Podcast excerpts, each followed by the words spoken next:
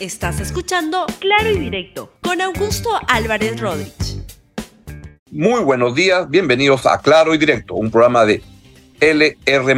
El día de hoy vamos a conversar sobre a cómo el kilo de congresista en el Congreso. Por si me pueden confirmar si ya estamos al aire, porque no estoy recibiendo el, el retorno yo. ¿Me lo confirman? Muy bien. Entonces lo que quiero comentarles es justamente a cómo el kilo de congresista en el Congreso. ¿A cómo el kilo de congresista? Bueno, el gobierno está viendo cómo sigue comprando congresistas en un contexto en el cual busca cómo salvarse de las investigaciones por corrupción que está enfrentando el presidente Pedro Castillo y su familia más directa, su esposa, su hija, sus cuñados, sus primos, sus sobrinos, etcétera. Esto tiene varias, varios componentes. Por ejemplo, ayer se dio a conocer en varios programas, en Panorama fue donde lo vi, que el asesor de, del señor presidente de la República, porque sigue siendo asesor, B. del Camacho, buscó asilo para el entorno de Pedro Castillo en las embajadas de México y Venezuela. Ahí están viendo justamente las imágenes cuando se acerca B. del Camacho a la embajada de México. La fiscalía, por supuesto, que le estaba haciendo un seguimiento de cómo se movía este señor Beder Camacho, a quien todos apuntan que es un colaborador eficaz de la justicia, es decir, que ha estado, que ya está participando a favor de este, de, la justicia y revelando información sobre las andanzas de Pedro Castillo y su, uh, y su, ¿cómo le llamo? Y su banda del crimen organizado, que es a lo que apunta la Fiscalía de la, de la Nación. Este, estos son seguimientos que seguramente tienen un componente policial y es el trabajo que vienen haciendo los policías. Es evidente que acá han estado buscando asilo para la gente vinculada al gobierno, la gente que podría delatar y que está delatando a Pedro Castillo Terrones por los actos de corrupción que, ah, si uno lee la, la denuncia de la fiscal de la Nación, a todas luces tiene un componente de veracidad enorme y ahí está en juego el futuro de su presidencia. Camacho busca este asilo para el combo de Pedro Castillo en embajadas como México y Venezuela. Ahí habría que hacer un llamado a México y Venezuela que el asilo se otorga por razones políticas, no para ocultar a delincuentes, que es lo que está buscando el gobierno con esas acciones. Delincuentes. Sería terrible que México, dado el cariño que Andrés Manuel López Obrador le tiene a Pedro Castillo, hasta le manda asesores de imagen a Pedro Castillo para que lo ayuden a hablar mejor, a desenvolverse mejor, este, bueno, está bien, etcétera, son amistades, pero encubrir delincuentes creo que sería una mancha en las relaciones mexicanas, peruanas, que no debería ocurrir. Ya del gobierno de Venezuela se espera cualquier cosa porque es manejado por un gobierno delincuencial también, como es el de Nicolás Maduro, desesperado por sobrevivir, pero que lo hace con mucho más talento que el de Pedro Castillo. Que ese, tipo de imágenes son captadas seguramente por el equipo policial que dirige el coronel Harvey Colchado a quien el gobierno se lo quiere bajar. La información que existe es que justamente, y quisiera que este, podamos ver lo que ha dicho a el, el, abogado de Harvey Colchado, si lo pueden poner, por favor, lo que señala el, el doctor Luis Naldos es lo siguiente. El rumor que hemos recibido es que no solo sería el coronel Colchado, sino el coronel Moreno, Panta y Vica, Walter Lozano, tres de los cuatro, de las cuatro cabezas del equipo especial son nuestros mejores oficiales de la policía, ¿qué sentido tendría pasar al retiro a nuestros mejores investigadores si no es como represalia a las labores que vienen haciendo? Es decir, esto ocurre en un contexto en el cual crece el rumor de que al ministro del Interior, el señor Willy Huerta, que es alguien que se salvó, pero de una manera escandalosa de ser este, censurado en la, en la interpelación que tuvo en el Congreso, sigue maniobrando en el Ministerio del Interior para beneficio particular, subalterno de los, subalterno de los intereses de Pedro Castillo. Entre otras cosas, quiso sacar a Harvey Colchado de la investigación, le ha recortado el presupuesto al equipo de Harvey Colchado y lo que está buscando es sacarlo, pasarlo al retiro. ¿Para qué? Para que no pueda hacer este tipo de investigación y seguimiento de cómo Pedro Castillo y su banda este, buscan eh, mm, salirse, este, tener impunidad ante los uh, evidentes casos de corrupción que se van presentando. Y otro, así como en el caso de Harvey Colchado, pues es lo que está ocurriendo en la Procuraduría, uh, en la Procuraduría General del Estado. Donde este, se tuvo que sacar al abogado Javier León, que fue un escándalo cuando lo nombraron, y lo nombraron en reemplazo de la señora María Cara, que ahora se sabe que en los últimos días de su gestión hizo una denuncia contra Pedro Castillo, luego de pasarse hibernando literalmente durante varios meses sin hacer absolutamente nada. Pero el Poder Judicial ha ordenado una reposición de Daniel Soria en la Procuraduría General del Estado. Esto no lo cumple hasta ahora el gobierno de Pedro Castillo. ¿Por qué? porque no quieren tener gente que realmente haga investigaciones como se deben hacer y es parte de todo el trabajo de obstaculización de la justicia, de maniatar al Estado para que no se este, llegue a conocer realmente las fechorías de Pedro Castillo Terrones y este lo que la fiscalía apunta como una banda para, para asaltar al, al Estado utilizando el Estado para generar obras para sobornos que acaban en los bolsillos de Castillo y su familia. Es eso lo que la investigación de la, Fiscalía de la Nación ha este, plasmado en una denuncia que está pendiente de ser procesada por el Congreso de la República. Y este, pues lo que ocurre es que es lo que está sucediendo. Y en este contexto es como otra parte, un componente importante, y a esto vamos con el tema central de la edición de hoy, es la compra de congresistas para evitar que en el Congreso se vaya a aprobar la uh, acusación que está implícita en la denuncia de la Fiscalía de la Nación. Y quisiera que pasemos lo que dijo el doctor César Nakazaki en RPP hace unos días, donde dijo que dentro de las varias redes de negocios ilícitos que generaron los casos Arratea, una es el hecho de haber negociado con algunos congresistas para defenderlo.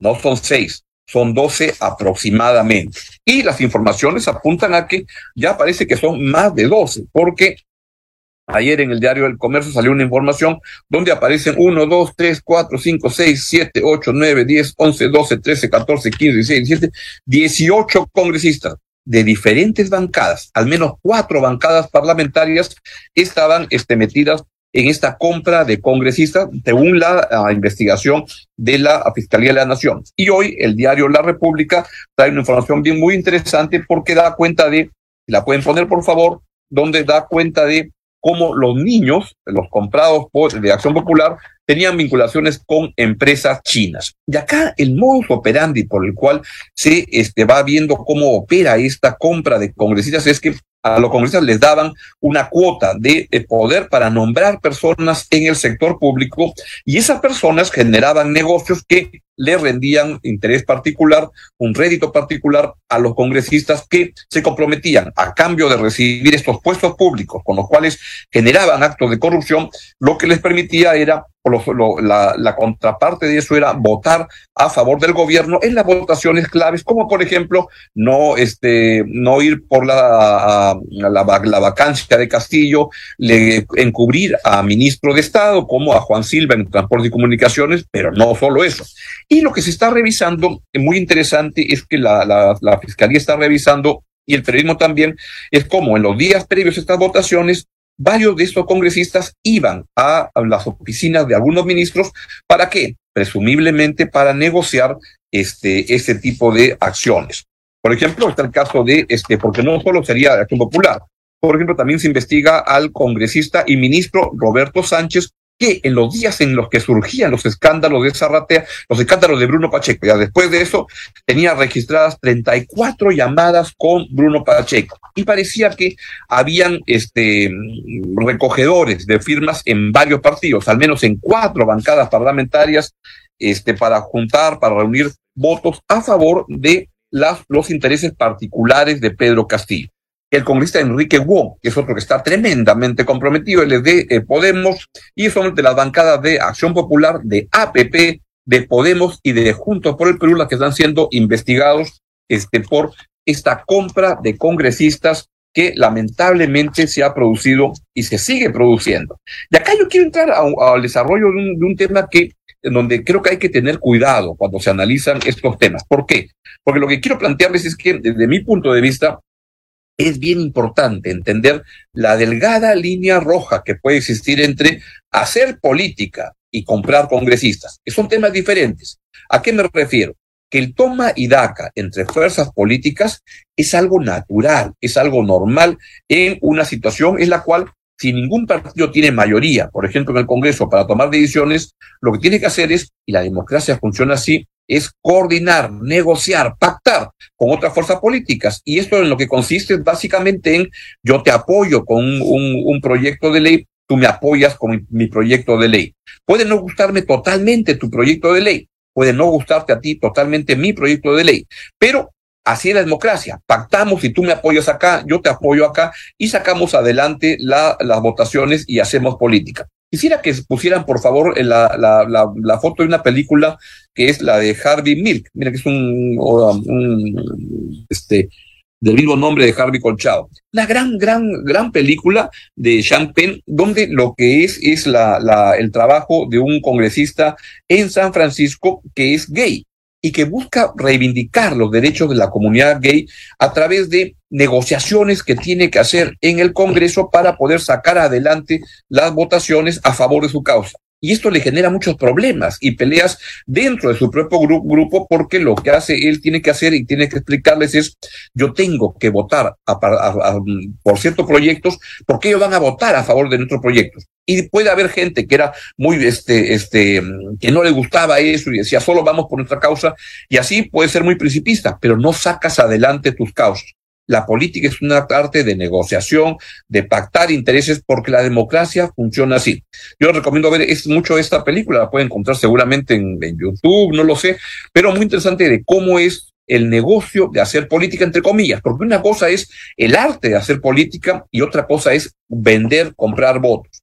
Otro caso que ha sido recordado en estos días tiene que ver, y les pido que pongan por favor la, la, la, copia del artículo que publicó Cinesio López en, lo, en el diario La República en los últimos días, ah, antes que eso, eh, ahí está, donde hablaba y hablaba justamente de una, y hacía la comparación y decía lo siguiente, habría acusado constitucionalmente la fiscal de la Nación a Lincoln, quien en 1863 compró a varios representantes demócratas para que firmen el acta de la libertad de los esclavos, habían allanado los domicilios de, la, de los demócratas. Creo que acá hay una confusión y una este, confusión porque una cosa es este, negociar para poder este, generar adeptos. Por ejemplo, porque ahí sí pongan por favor el libro que les ponía, que hay una, una muy interesante sobre cómo Lincoln ah, ah, eh, negoció para terminar con la esclavitud en Estados Unidos. Por ejemplo, este libro que es muy, muy, muy interesante. Y eso es una, una cosa. La otra cosa que es muy diferente, y pongan por favor Curi Montesinos, es comprar a congresistas puro y duro. Compra de congresistas para conseguir votos. Y esto es una manera de pervertir la democracia. Porque cuando eso ocurre, y pongan por favor la caricatura de Carlín de hoy, en el diario La República, que está muy interesante, es a cómo el kilo de congresista. Y ahí te dan una oferta de six pack, seis congresistas por solo 12 direcciones generales y ocho obras. El Carlín da cuenta de, una, una manera de entender cómo está ocurriendo. ¿A qué me refiero? Es muy importante diferenciar cuando se da un proceso de negociación entre un gobierno y una bancada parlamentaria para decir, para apoyarte en esto, necesitamos que nos apoyes en estos proyectos si los proyectos son legítimos, si son causas nobles.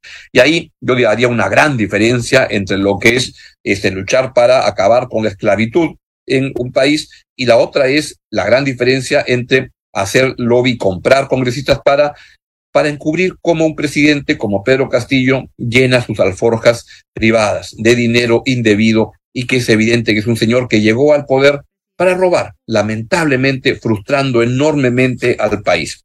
Ahí donde estamos hay que diferenciar muy claro lo que es hacer política de este, comprar congresistas para, para, para pervertir lo que es el resultado de una ah, elección democrática que entrega proporciones en el Congreso de la República.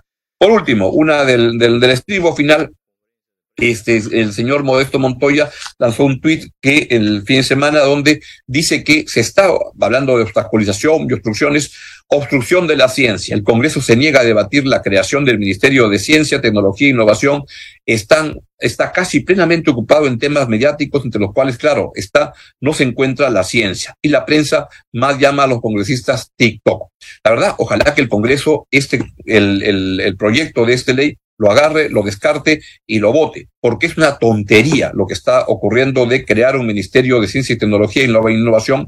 No, la, la CTI es muy importante para el país y se requiere asignar recursos y pelear por dar más, este empoderamiento a esta, a esta causa. Pero eso no requiere crear un ministerio, al contrario, un ministerio empeora la posibilidad de tener una mayor presencia de la, de la, de la CTI, la Ciencia, Tecnología e Innovación en el Perú.